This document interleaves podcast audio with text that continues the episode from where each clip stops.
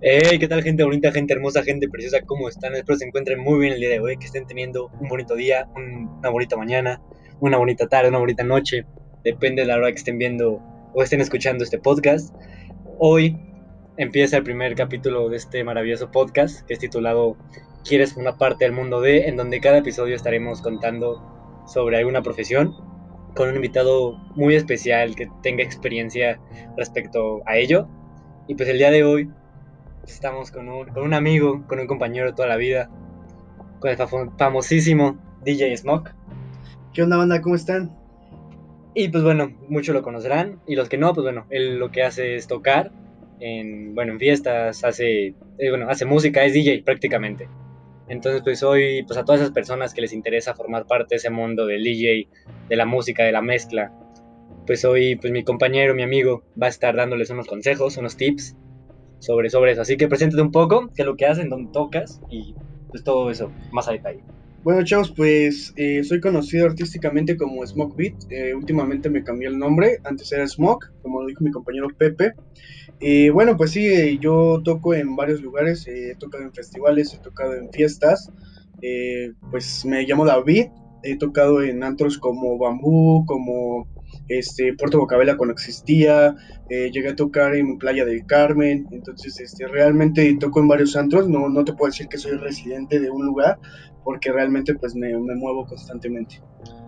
Claro que sí, yo por lo que lo he escuchado, la verdad es que me, me gusta mucho pues como, como toca, porque muchas personas confunden, o no más, más bien no valoran lo que es su trabajo, o sea, piensan que solo es poner música y ya, cosa que no, creo, creo que tiene un, conlleva un trabajo pues, pues aparte, fuera, bueno, atrás de, todo esto, pues lleva un, trabajo muy, muy pesado, no me dejarás mentir.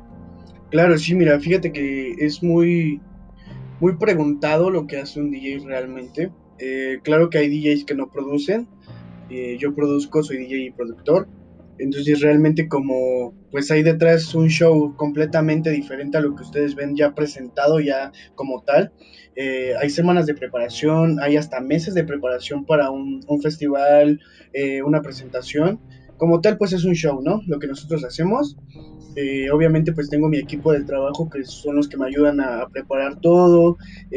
tengo un manager, tengo staff yo creo que si, sin ellos, pues yo creo que sería más difícil eh, solo, porque realmente pues tienes que hacer el set, el set para los que no sepan, pues es lo que vas a tocar, lo que vas a presentar, pero obviamente pues ya previo, previamente visto. Entonces realmente pues sí es, es un show completamente, eh, pues poco a poco vamos a ir conociendo pues esos factores en este, en este bonito podcast.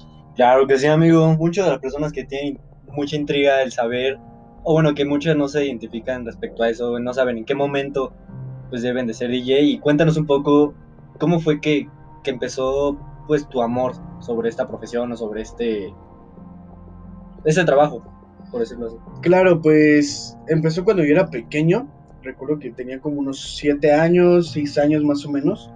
Escuché a mi primer DJ que fue David Guetta eh, pues eh, escuché un disco de él que lo tenía mi hermano, entonces desde ahí empezó el amor por la música electrónica. Obviamente pues toco de, todo, pero pues yo me especializo en techno, en, real pues en música electrónica y sus subgéneros, ¿no? Entonces desde ahí empezó el amor por el por cómo lo hace, cómo simplemente sonidos pueden transmitir algo diferente a las personas sin hablar, ¿sabes? Entonces, pues ahí ya me, me, empecé a envolver. Digo, desde pequeño, pues obviamente no veía producción, no veía nada de eso, ¿no? Pero pues se me prendió la chispa desde ese momento. ¿Cómo fue que empezaste con todo esto? O sea, ¿con qué aparatos? ¿Tu celular? ¿La computadora? Desde ya, pues ya basándote en, en el aparato, ¿no? Que es el mezclador. ¿Cómo fue eso? Claro, mira, fíjate, hay, hay, una gama completamente en lo que es este, el mezclador, controlador, CDJs, o sea, es, es, un, es un mundo totalmente también diferente en, lo que estás ocupando, pero yo empecé con computadora, eh, pues obviamente iba empezando, no sabía realmente qué era un controlador y eran pues bastante costosos para un niño, pues son bastante costosos, ¿no? Siempre me ha gustado como que ganarme mis cosas y pues con mi trabajo. Entonces empecé con una computadora con el famosísimo Virtual DJ. Claro que sí, amigo. Y ahorita que mencionaste eso, lo de que es muy, eh, pues muy difícil conseguirlo, muy costoso, pues precisamente esa va mi pregunta. O sea, ¿realmente sale caro ser DJ en ese aspecto?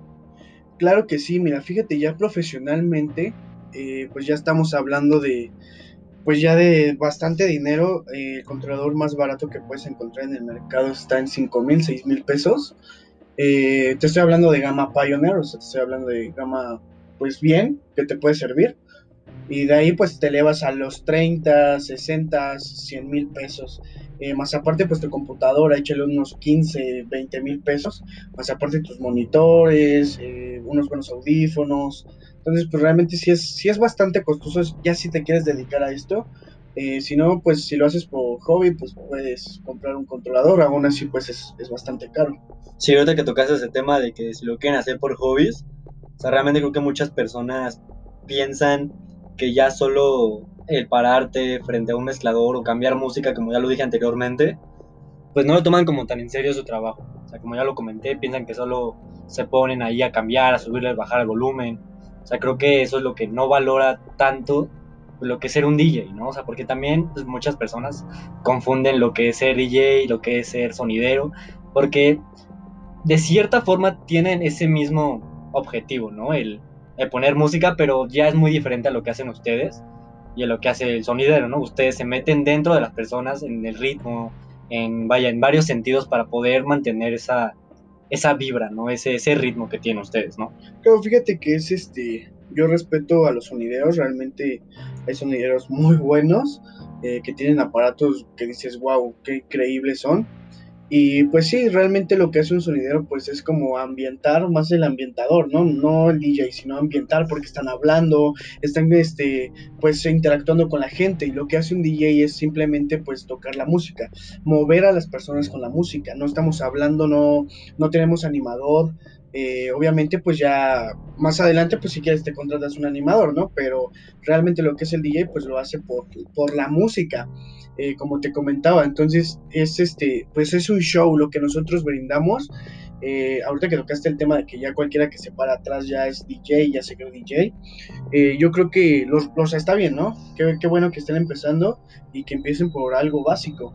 Pero si realmente te quieres dedicar a esto, pues es, tienes que brindar el mejor show yo lo que hago en cada presentación es que esa noche que yo esté tocando jamás se les olvide. O sea, que sepan el DJ que está tocando, que digan, wow, la neta, ha sido, eh, ha sido una de las mejores noches que he tenido en mi vida, porque se ve el trabajo, se ve el trabajo que hay detrás de ese DJ.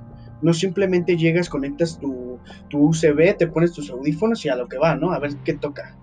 Eh, yo creo que eso lo agradezco mucho a, pues a mi staff y a mi manager que me ha, que me ha enseñado a cómo dar el mejor show de la vida.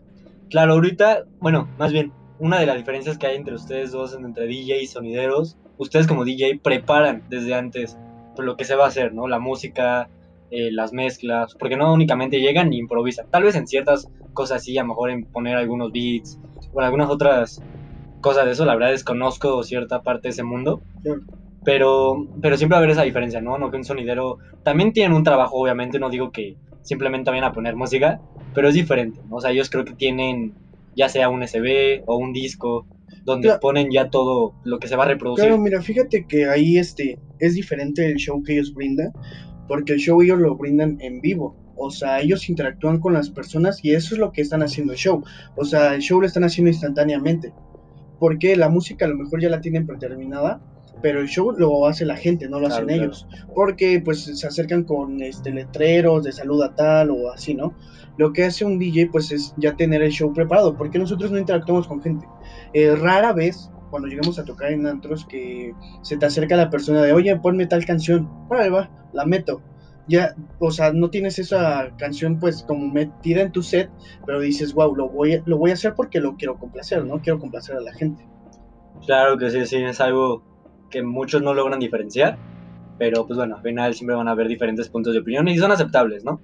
Pero bueno, ya regresando otra vez al punto ya de DJ, eh, ya pues más en, enfocativamente, no sé si es que está esa palabra, enfocado. enfocado.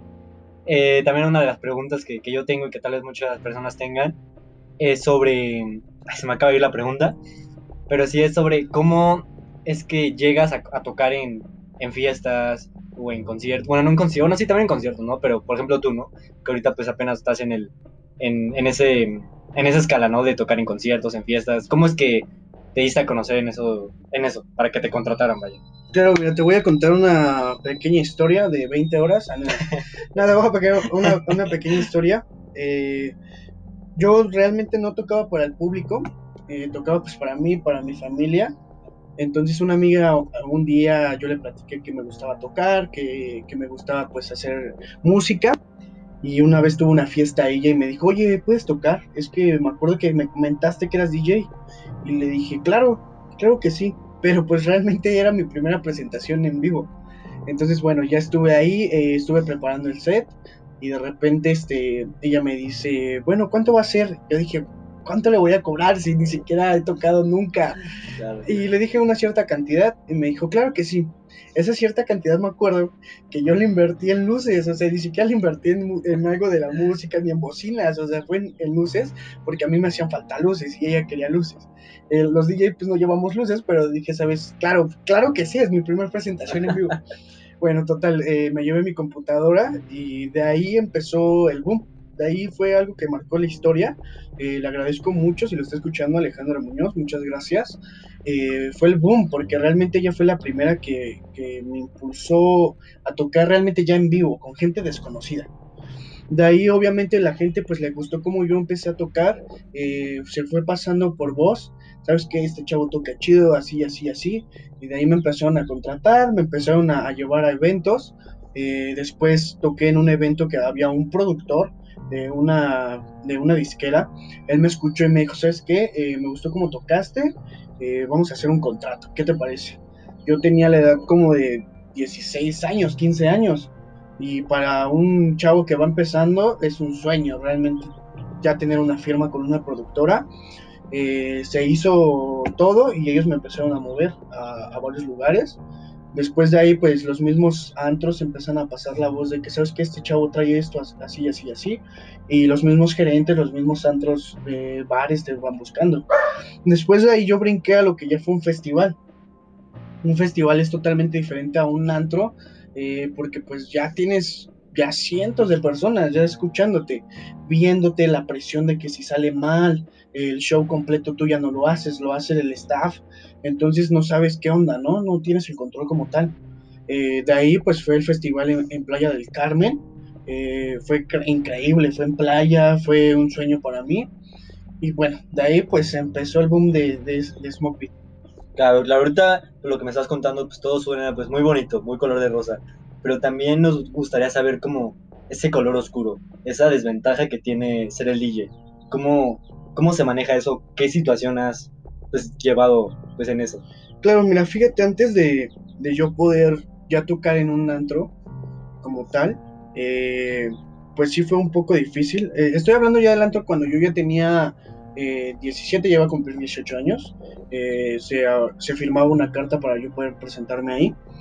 Pero el lado, el lado oscuro que yo tuve eh, muchos años fue que no me aceptaban. O sea, que me deprimía porque yo iba con mi set y me decían, ¿sabes qué? Échate un palomazo. Un palomazo para los que no sepan es tocar gratis realmente. Eh, yo decía, claro, a lo mejor este, pues me va a ayudar a, que me escuchen, me van a contratar. Realmente no, los centros son muy abusivos, lo, lo aclaro. Te dicen palomazos para que toques gratis para ellos entonces el lado oscuro, pues es que yo me deprimía mucho, decía, ¿cuándo voy a crecer? No voy a salir de mi zona de confort, no me van a conocer. Eh, el lado oscuro también es que eh, corres mucho riesgo, tú como DJ. ¿Por qué? Porque ya estás hablando con gente que toma alcohol, con gente que, se llega a meter este, sustancias, eh, pues malas, ¿no? Entonces realmente, pues ah, tú nunca sabes, a lo mejor un loco que te va a decir, ¿por qué no me pusiste la canción? Te. Ha pasado que hay DJ que se han muerto porque los han balaseado por canciones, porque les hicieron feo, etcétera, etcétera. Entonces tú, tú como DJ tienes esa presión de que a lo mejor no regrese. Tú lo disfrutas en el momento y dices, wow, qué chingón. Pero realmente no sabes el tipo de personas con las que estás. Tú no sabes si ahí hay un, este, un narcotraficante. He estado en lugares donde hay gente muy pesada eh, que yo no sabía realmente. Ya después que me, que me, que me dijeron los meseros, que me dijeron personas de ahí, ¿sabes qué es que este tal y tal y tal? Sientes que se te suben los de abajo. O sea, es un miedo que dices, güey, ¿qué me, que ¿en dónde me metí? O sea, no todo es color de rosas. Eh, nosotros, pues obviamente, dicen, wow, qué chingón ser DJ, traes chavas, alcohol gratis, fiesta, fiesta, fiesta, ¿no? Pero realmente es, es un cansancio que te da a tu cuerpo. Por eso hay DJs que de repente los ves muy activos y de repente un año se desaparecen. ¿Por qué? Porque necesitamos también nosotros vivir. No simplemente queremos fiesta, no simplemente queremos alcohol, chavas yo en lo personal soy muy, muy distante en eso de, meterme con cualquier persona, porque no sabes realmente qué tiene, enfermedades, eh, si tiene novio, si está loco su novio. Alcohol, pues obviamente yo cuando trabajo no tomo, por profesional, profesionalismo se le llama esto. No, no porque eres DJ vas a tomar. O sea, si es, si es tu trabajo, pues lo vas a tomar como tu trabajo, ¿no?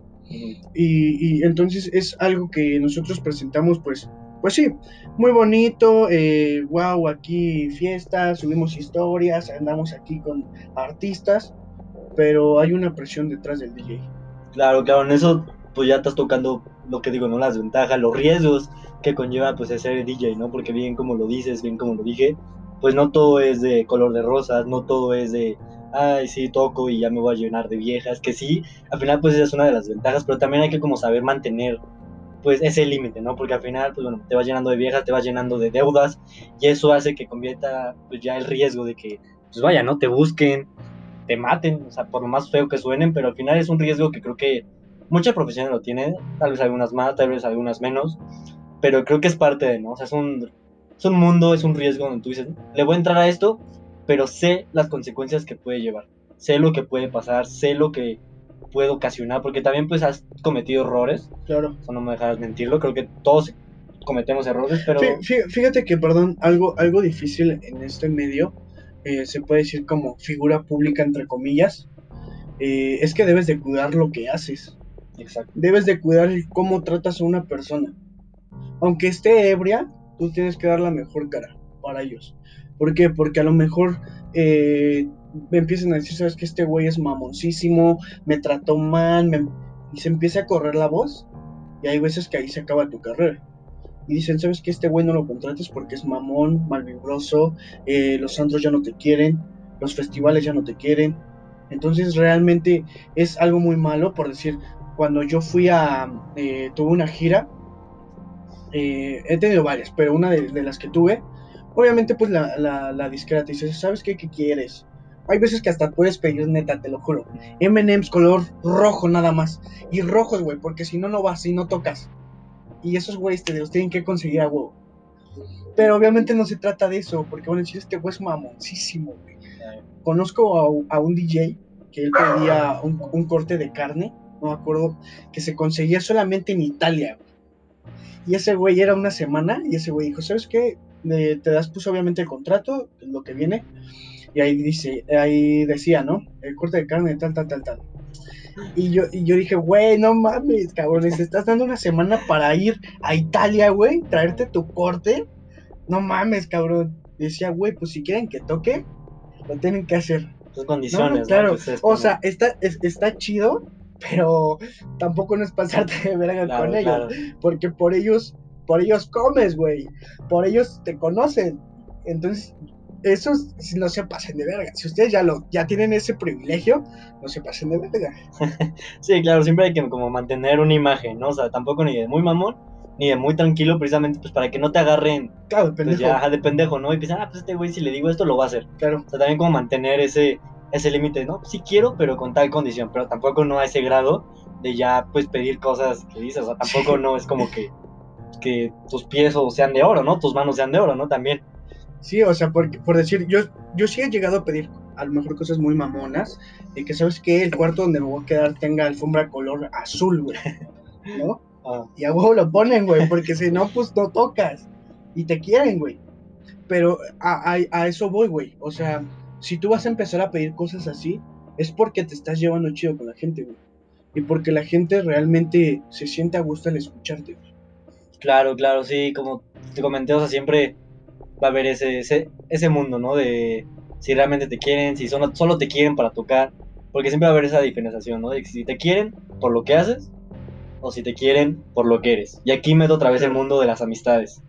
de que pues muchas personas te pueden querer por lo que haces o por simplemente te pueden querer por lo que por quién eres, ¿no? O sea, no y no por quién eres por ser DJ. Dejando atrás eso. Ajá, a lo que te dedicas. Exacto, a lo que te dedicas, tu personalidad y cómo te fueron conociendo. Porque si entrando a este mundo, pues obviamente tienes muchos privilegios, ¿no? Tanto como conocer, pues, DJs, pues ir a, ir a antros, ir a fiestas, tener, pues, bueno, chupe gratis, por decirlo así. Claro. Y pues muchas personas se, se meten con esas personas simplemente por eso. Ya fuera de la amistad, de, en, e- en ese rollo de, no, pues te quiero y así chido. O sea, una amistad sincera, pues por ser, pues, tal a lo que te estás dedicando, pues se va. Y, y aquí meto todo, ¿no? Las figuras públicas, ¿no? Famosos. Por ejemplo, lo que es de lo de Will Smith, ¿no? O sea, él ser una persona muy, pues muy amable, muy humilde. Pues su esposa lo engañó, lo engañó, ¿no? O sea, estando juntos o no estando juntos, pues al final tuvo romance, creo que con, Pero un rapero. con un rapero, no me acuerdo, no recuerdo muy bien ese, ese tema, pero bueno, ese es otro punto que luego estaremos tomando en otro podcast, que se viene con mi compañero. Claro. Mira, fíjate que, que es muy cierto lo que tomas. Yo creo que esto le va a doler a un chingo de personas. Porque realmente ya te empiezan a buscar por interés, güey. Exacto. O sea, porque cuando yo no, yo no llegaba a antros, la gente me decía, güey, es que no te vas a, dedicar a esto, no vas a llegar a tocar a antros, te tiran mierda, güey. Te empiezan a decir, ¿sabes qué? Es que la neta, ¿para qué lo haces? Estás bien pendejo, etcétera, etcétera. Entonces, cuando ya ven que tú estás tocando en un evento, güey, donde hay un artista de por medio, te juro que es la primera vez que yo presenté boletos, que les dije, ¿sabes qué, chavo? Les voy a regalar boletos. Que regresaron. Neta, te juro que mi teléfono fácil tenía 30 mensajes. ¿Qué pedo, güey? ¿Cómo estás? De chavas. ¿Qué onda? ¿Cómo has estado? ¿No? Y de repente yo me quedo, güey, ¿qué pedo? Si eras el primero que me tiraba mierda, güey. Si eras la que me dijiste que no iba a llegar. ¿Por qué me hablas ahora que ya estás viendo que estoy logrando mis metas? Porque es súper fácil diferenciar cuando alguien te quiere por lo que eres y- y- y- y no por lo que te dedicas. Claro ejemplo, tengo muchos amigos que desde un principio me apoyaron. eh, eh, en este caso tú me llegaste a apoyar. Me dijiste, güey, pues échale ganas, güey, ¿no? Si te gusta este pedo, pues échale. Y, y- y son personas que me llegaron a impulsar, güey, para yo poder lograrlo. Pero hay gente que me tiraba. Y ahora que, que estoy, güey, es como que, ¿sabes qué? No, chido, güey. No te quiero hablar. Y me quedo con los reales, güey. Aunque sean muy pocos, pero yo me siento a gusto. ¿Por qué, güey? Porque yo sé que si yo les digo, ¿sabes qué? Eh, ya no me voy a dedicar a esto, van a seguir ahí, güey. Y me van a apoyar. Y a lo mejor eh, yo algún momento yo les debo de decir, ¿sabes qué, güey? Te regalo boletos para tal concierto o tal festival, güey.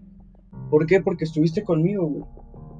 Entonces, realmente ahí fíjense bien los que se quieran dedicar a este pedo, quién está desde un principio. Porque llega a doler, güey, y, te sientes mal. Pero tienes que vivir con eso toda la vida. Si te vas a dedicar a un mundo, digamos, de figura pública, te tienes que acostumbrar a las falsas amistades. Sí, claro, y también lo que comentaste de que mucha gente pues te tiraba, pues aquí ya entro al, al mundo del hate, ¿no? En donde te tiran. Y yo la verdad no entiendo esas personas de cómo le puedes tirar un mexicano a otro mexicano. O sea, siempre va a haber esa mentalidad, y no solo pues, en esto, sino también en el fútbol, en, vaya, en música, en, ya en artistas. O sea, y es a lo que pues, mi compañero hizo, ¿no? O sea, si te quieres meter a este mundo y a otro, o sea, siempre va a existir eso, ¿no? El hate, el gente que te va a estar, o va a estar tratando de cómo decaerte o cómo que te, bueno, simplemente que dejes de hacer lo que te gusta, ¿no? Porque si estás haciendo esto, si estás en este mundo es porque te gusta. O sea, no creo que lo estés haciendo por obligación, no creo que lo estés haciendo para tal vez hacerte, hacerte hacer famoso, porque para ser famoso pues tienes que tener talento también. O sea, no, lo que comentamos al principio, no solo te vas a parar y vas a tocar. Entonces, Claro. si realmente quieres meter este mundo, tienes que saber todas estas consecuencias que hemos estado hablando. Que si los riesgos, las desventajas, el hate que te van a estar tirando, porque hay, hay muchas personas que llegan a suicidarse por eso. Por personas tóxicas que realmente ya no saben diferenciar entre, ok, sí, hate, está bien, te digo, no, pues no me gusta. Allá personas hasta amenazarte, hasta tu familia. Claro. O sea, ya hay personas que realmente no, no sé Van qué es más lo que... allá, güey. Ajá, no, o sea, no es lo que pasa, no, no sé qué es lo que pasa por sus mentes, que, que ya empiezan a, a meterse con tu familia, familia que no tiene nada que ver, que no le han hecho nada a esa persona. O sea, si no te gusta, pues sabes qué, pues adiós, ¿no? Vete con No, otro DJ. Exacto, güey, no lo veas, no me O sea- escuches. ¿Sabes qué es lo que lo más cabrón de este medio? Demacradamente aquí en México, DJs que te tiran, güey. Mexicanos, güey. Claro. me he encontrado a gente, güey, en este medio, que me tiran, pero cabrón. A gente que yo le he enseñado, güey. Así te lo digo, no es por pararme de culo, güey, no es porque me digan a este güey se cree súper chingón porque enseña, no, güey. Me siento orgulloso de enseñar, ¿por qué? Porque si en algún momento yo me llego a ir, ellos se van a quedar con mis conocimientos, güey. Y van a decir, ¿sabes qué? Ese güey igual a, o mejor a Smoke, güey. Claro, y siempre va a haber como esa envidia. O sea, si tiene algo más, si tiene algo menos. O sea, es por eso que tal vez haya tanta. Mm, tanto insulto, tanto hate hacia nosotros, ¿no? Hacia nosotros que estamos, pues, tratando de buscarnos un lugar en este mundo. Por ejemplo, yo en el podcast, pues sí, obviamente tengo hate de que no, es que para qué lo haces, no tienes experiencia, ningún invitado va a querer, pues, participar en este podcast. A lo que yo respondo, o sea, al final si lo hacen, pues, pues pues qué chido, y si no, pues también, o sea, realmente no es como que yo necesite mm, hacerlo, hacerlo. te vas a morir por no hacerlo. Exacto, o sea, al final es como un hobby que ahorita lo estoy tomando, que al final, obviamente, cuando termine la cuarentena, lo voy a seguir retomando, o sea, no es así como que ya solo por... Diversión ahorita instantánea. Exacto, o sea, al final lo voy a seguir tomando, voy a seguir tratando de conseguir o de tener pues invitados, a lo mejor no tan a nivel mundial de ya, mejor no sé, traerme a Marshmallow aquí a... Si escucharon eso, es Gabriel. a traer algo, o sea, no, esto es poco a poco. Y así siempre va a ser en toda la profesión. En el DJ, pues empiezas con una computadora, levesón. Obviamente si ya tienes un apoyo pues más grande, pues, pues igual le entras, ¿no? Ya de plano, ¿no? Pero pues igual esto va de poco a poco. Esto siempre, te dicen que las, pocas, que las cosas tardadas salen mejor, que las cosas apresuradas son una basura. Claro, mira, fíjate que, que ahorita que tomaste, igual que mencionaste eso del apoyo, eh, yo sí llegué a tener apoyo de mi familia, pero a mí siempre me ha gustado ganarme mis cosas. O sea, yo no me sentiría a gusto si me dan para un viaje, si me dan para un controlador. Porque digo, no me lo gané yo, güey. Por eso es, hay gente que no valora eso. Y que se sale o que lo hace por desmadre. Cuando tú realmente te enfocas a lo tuyo y tú lo compras con tu dinero, ahí es cuando dices, hasta lo cuidas, güey neta que hasta una, un polvo y lo soplas y lo cuidas un chingo. Pero gracias a eso, eh, a que a mí me costó, por eso es que yo soy como soy, güey. Que ayudo a la gente. Eh, retomando un poco lo del hate, te digo, a mí me ha tocado mucha gente y mal pedo. ¿Por qué? Porque ahí va algo que, que deben de ya estar preparados. Que obviamente gente mejor o peor que ustedes los va a criticar, les va a decir, ustedes deben estar fuertes para las críticas, así sea cualquier medio de, entretenimiento que tú te dediques, a podcast, a YouTube, que subas historias a Instagram, eh, que streames, etcétera, etcétera, te tienes que enfocar a que va a ser hate a huevo, vas a tener hate a huevo. Y obviamente tienes que prepararte para eso, tienes que ser fuerte, no te tienes que tirar por un comentario, porque te dijeron, porque si no, ahí se terminan tus sueños y bye. O sea, imagínate yo cuánto no me enfrenté para yo poder llegar a esto. Si yo me hubiera tirado desde el primer comentario, la primera, este, pues, crítica que me hayan dicho, que me hayan dicho, güey, ¿sabes qué tocas mal? La neta es que Velasco nunca vas a llegar a donde estás, eh, nunca vas a tocar un festival, nunca... Yo ahorita ni siquiera estuviera aquí sentado contigo, porque yo ni siquiera ahorita fuera DJ. Claro. Entonces es una reflexión que ahí les, les va a todos ustedes que nos están escuchando, que realmente no se tiren por un comentario pendejo, porque a mí me llegaron miles de comentarios antes de llegar a un festival, antes de llegar a un antro, y ahorita vean dónde estoy. O sea, si yo me hubiera tirado, ni siquiera Smoke se conociera. Claro, claro, o sea, siempre pues, hay que mantener, o sea, que incluso esos comentarios les sirvan para ir creciendo. Pero bueno, ya para terminando este, este maravilloso podcast, quiero que me, que me definas en una palabra ser DJ y qué se necesita para ser DJ. En pocas palabras. Eh, acaba el tiempo. Eh, maravilloso.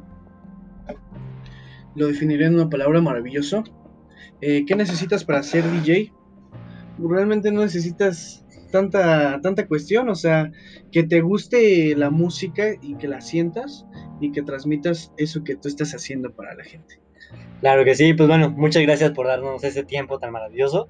Espero que les haya gustado este maravilloso podcast. Próximamente tal vez venga una segunda parte, porque creo que este, esta profesión es muy interesante saber y ir conociendo. Así que pues nada, pueden seguirlo en sus redes sociales, en su Instagram, que está como Santino Oficial. Y pues nada, espero que les haya gustado. No olviden